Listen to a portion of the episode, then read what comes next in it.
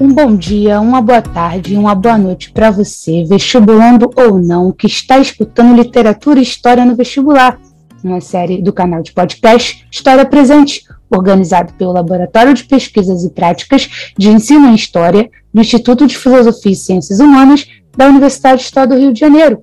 Esse podcast é um especial para vocês o intensivão da obra Uma Janela em Copacabana, de Luiz Alfredo Garcia Rosa. A gente vai falar do autor, a gente vai falar da própria obra, de perspectivas da obra em si, então não perca tempo. Vamos escutar esse podcast. O objetivo é auxiliar você que está no momento do vestibular através uma nova técnica de ensino-aprendizagem. Luiz Alfredo Garcia Rosa nasceu no Rio de Janeiro em 16 de setembro de 1936 foi um escritor e psicanalista brasileiro, casado com a psicanalista e também escritora Lívia Garcia Rosa. Aos 60 anos de idade, estreou na literatura de ficção. O escritor teve uma longa carreira como professor da Universidade Federal do Rio de Janeiro, a UFRJ, antes de encaminhar para a ficção.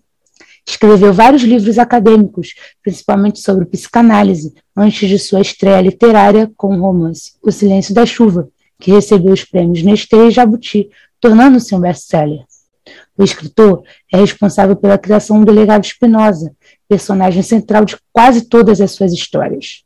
Luiz Garcia Rosa se tornou a referência do romance policial no Brasil com seus 11 livros. As narrativas de Espinosa se passam no Rio de Janeiro, especialmente no bairro de Copacabana, onde mora o delegado.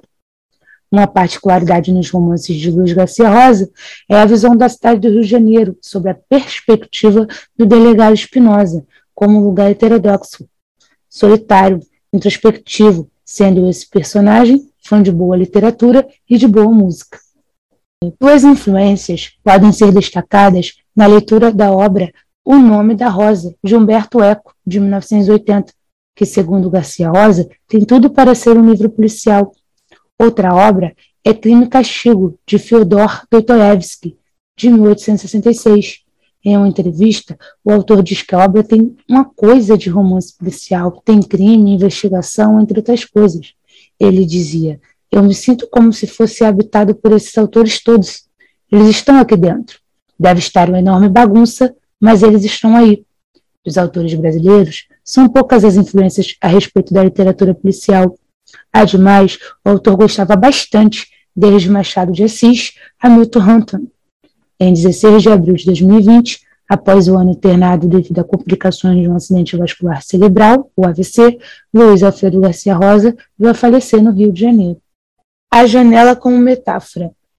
De acordo com o autor Luiz Alfredo Garcia Rosa, que além de escritor, ele também foi um filósofo e psicanalista, a janela representa o nosso lado curioso e muitas vezes fofoqueiro.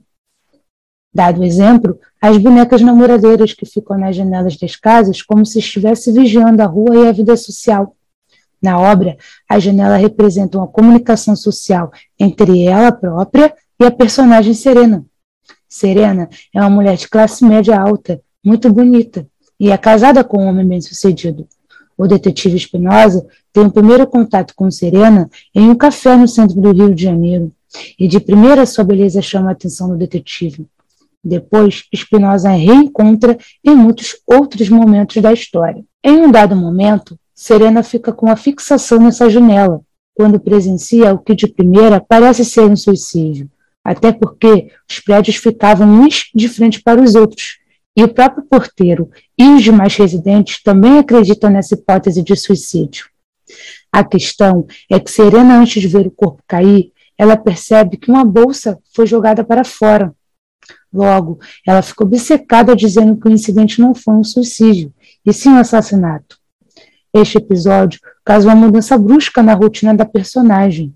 De uma mulher altiva e culta, ela passa a ser uma mulher vivendo na mesmice em razão da fixação pela janela, para poder ver todo o decorrer do apartamento em que ocorreu esse suposto suicídio. A metáfora da janela é de algo escondido necessitando ser revelado, no caso, o próprio crime. Há um diálogo da janela do apartamento de Serena com a janela da mulher supostamente suicida ou morta, que atravessa toda a obra. O próprio nome Serena significa sossego e tranquilidade, E a personagem, depois do acontecido, tem sua vida transformada, vira um maremoto. Essa personagem começa a se perguntar se realmente foi um assassinato, se ela viu alguém sendo jogada pela janela, ou seja, desconfia da sua própria memória. Serena se torna uma pessoa com quadro clínico de neurose, de origem psíquica, que conserva a referência à realidade, ligando-se a situações que geram perturbações sensoriais, motoras, emocionais e ou vegetativas. Serena, após o ocorrido, quando questionada, se altera. O próprio marido fica preocupado e com medo ao saber as indagações de Serena e aconselha o tempo todo a esquecer este episódio. Os personagens masculinos da história, o marido de Serena, o porteiro e o delegado Espinosa, ao entrar em contato com Serena, começam a se perguntar se ela está louca, principalmente quando ela aluga o apartamento onde ocorreu o assassinato e passa a viver lá. O que chama a atenção é justamente a articulação do assassino em dar voz a esse quadro de loucura de Serena, pois é a principal testemunha, ou seja, de fato aconteceu um assassinato. Lembremos que a história narra uma sequência de assassinatos de policiais. O que esses policiais têm em comum é o fato de não terem protagonismo na profissão, ou seja, os seus papéis são relevantes. Os três policiais assassinados são Ramos, Silveira e Nestor, esses assassinatos provocam a atenção do porquê, o real motivo dos acontecimentos, principalmente para o delegado Espinosa e os outros policiais vivos, levando em consideração a articulação do criminoso, que não era qualquer um, era um criminoso qualificado. Simultaneamente, ocorrem assassinatos de duas mulheres ligadas a esses policiais casados, relação fora do casamento, mulheres do chamado submundo, envolvidas no mundo da prostituição. As mesmas eram amantes desses policiais. Os três assassinados estavam envolvidos no esquema de lavagem de dinheiro, no qual eram garantido a eles um salário muito maior do que seus salários como policiais. As famílias oficiais moravam em condomínios de classe média alta na Barra da Tijuca, em locais afastados. A pergunta é: como esses policiais poderiam manter esses padrões de vida com seus salários de policiais? Matematicamente é impossível. O autor Luiz Alfredo Garcia Rosa traz essa ficção baseada em fatos reais da cidade do Rio de Janeiro. Os próprios assassinatos se caracterizam como violência urbana comum na cidade do Rio. O delegado Espinosa e os demais policiais no processo de investigação acreditam na possibilidade de policiais estarem matando policiais. Durante as investigações dos dois primeiros assassinatos, o detetive Weber descobre uma certa agência de acompanhantes e também sem muitas informações concretas do assassino e dos assassinos, também descobre que Ramos e Silveira eram profissionais medíocres, não tendo se destacado positivamente ou negativamente na polícia, mesmo depois de muito tempo nos seus cargos. Além disso, os endereços residenciais em Copacabana não eram oficiais. No caso, os apartamentos de Ramos e Silveira, um a poucos metros de distância do outro, consistia apenas para alguns encontros, sempre reservados e sempre acompanhados por uma mulher. Spinoza e Welber se questionam pelo fato da vida dos dois policiais serem como páginas em branco. Quando vão ao enterro de Ramos, percebe que outra mulher está presente no velório, e não aquela que o sempre acompanhava. A esposa de Ramos, e não a suposta namorada, Maria Rita, que o Elber estava tentando localizar. Mais tarde, encontra o registro de Ramos para um determinado número e era justamente o da amante Maria Rita. Nestor era como os outros dois policiais, um desconhecido até para os seus próprios colegas. A julgar pelo cenário, chegar à conclusão que a pessoa que o matou era uma pessoa conhecida ou até amiga. Spinoza diz para o Elber que para os três assassinatos terem o mesmo padrão, só falta encontrar a amante de Nestor. Por fim, Spinoza ressalta que algum membro do clube estaria eliminando os outros sócios. Uma das amantes ainda não morreu na trama, porque a amante de Silveira e de Ramos já haviam sido assassinadas também.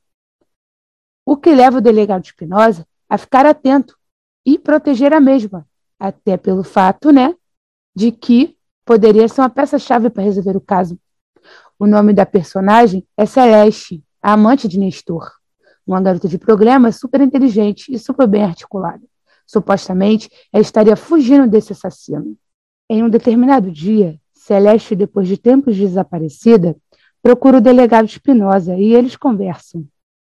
Celeste diz que andaram perguntando sobre uma mulher desacompanhada que estava hospedada nesse hotel no bairro do Peixoto. Celeste diz que se mudou para outro hotel até executar o seu plano. Uma parte ela já tinha executado, faltava outra.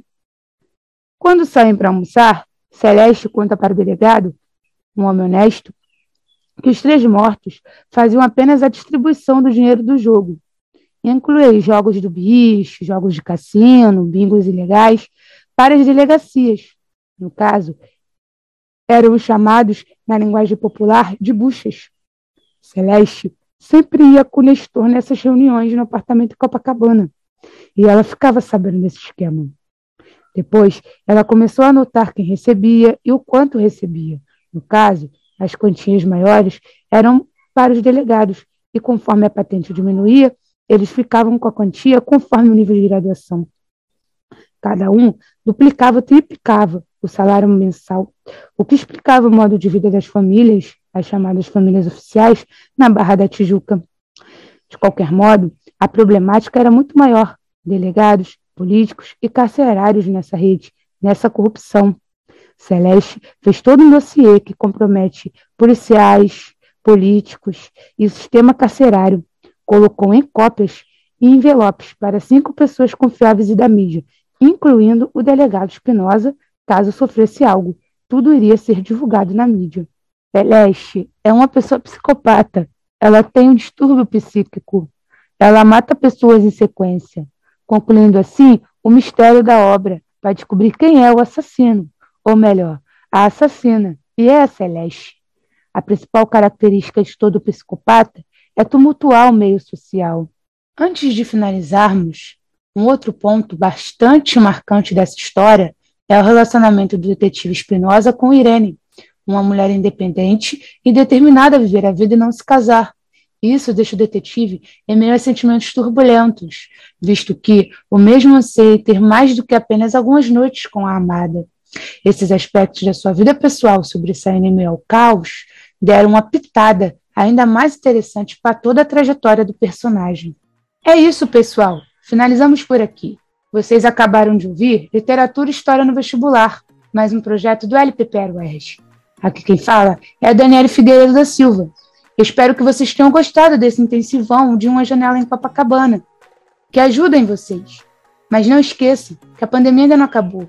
Por favor, continue se vacinando, afinal, vacinas salvam vidas. Espero vocês numa próxima. O projeto está sob a coordenação de Jatelino Vetapane e Fabiano Isolan. A vinheta é sob a direção de Leonardo Pereira. A pesquisa e narração foi feita por mim, Daniel Figueiredo da Silva. E como dizia Paulo Freire, quem ensina aprende a ensinar, quem aprende a ensinar a aprender. Um abraço e boa prova!